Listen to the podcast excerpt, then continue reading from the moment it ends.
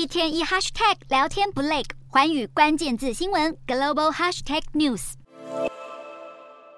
矽谷银行倒闭掀起连锁效应，投资人大举抛售银行股，造成十三日和十四日两天全球金融股哀鸿遍野。而根据彭博统计，自本月十日以来，全球金融股市值已经蒸发四千六百五十亿美元，折合新台币十四点二四兆元。十三日，先从美国区域性银行带头惨跌，KBW 区域银行指数收盘重挫七点七八，创下二零二零年六月以来最大单日跌幅。如此巨大的损失，又在隔天进一步扩大。十四日的 MSC。CI 金融股指数一度大跌二点七趴，写下去年十一月二十九日以来最低。其中，日本三菱日联金融集团暴跌八点三趴，南韩韩亚金融集团下挫四点七趴，而美国的第一共和银行更是在短短三个交易日内累计跌幅七十三趴。银行业正陷入二零零八年金融海啸以来最严重倒闭潮，叫苦连天，但房市却似乎因祸得福。在细谷银行倒闭前，联准会的升息政策导致本月利率飙到七点零五趴高点，让房贷族苦。苦哈哈。不过，多家银行股牌式倒闭后，美国三十年固定抵押贷款平均利率十三日暴跌至六点五七趴，有望刺激买家回归，让低迷已久的房市渐渐回温。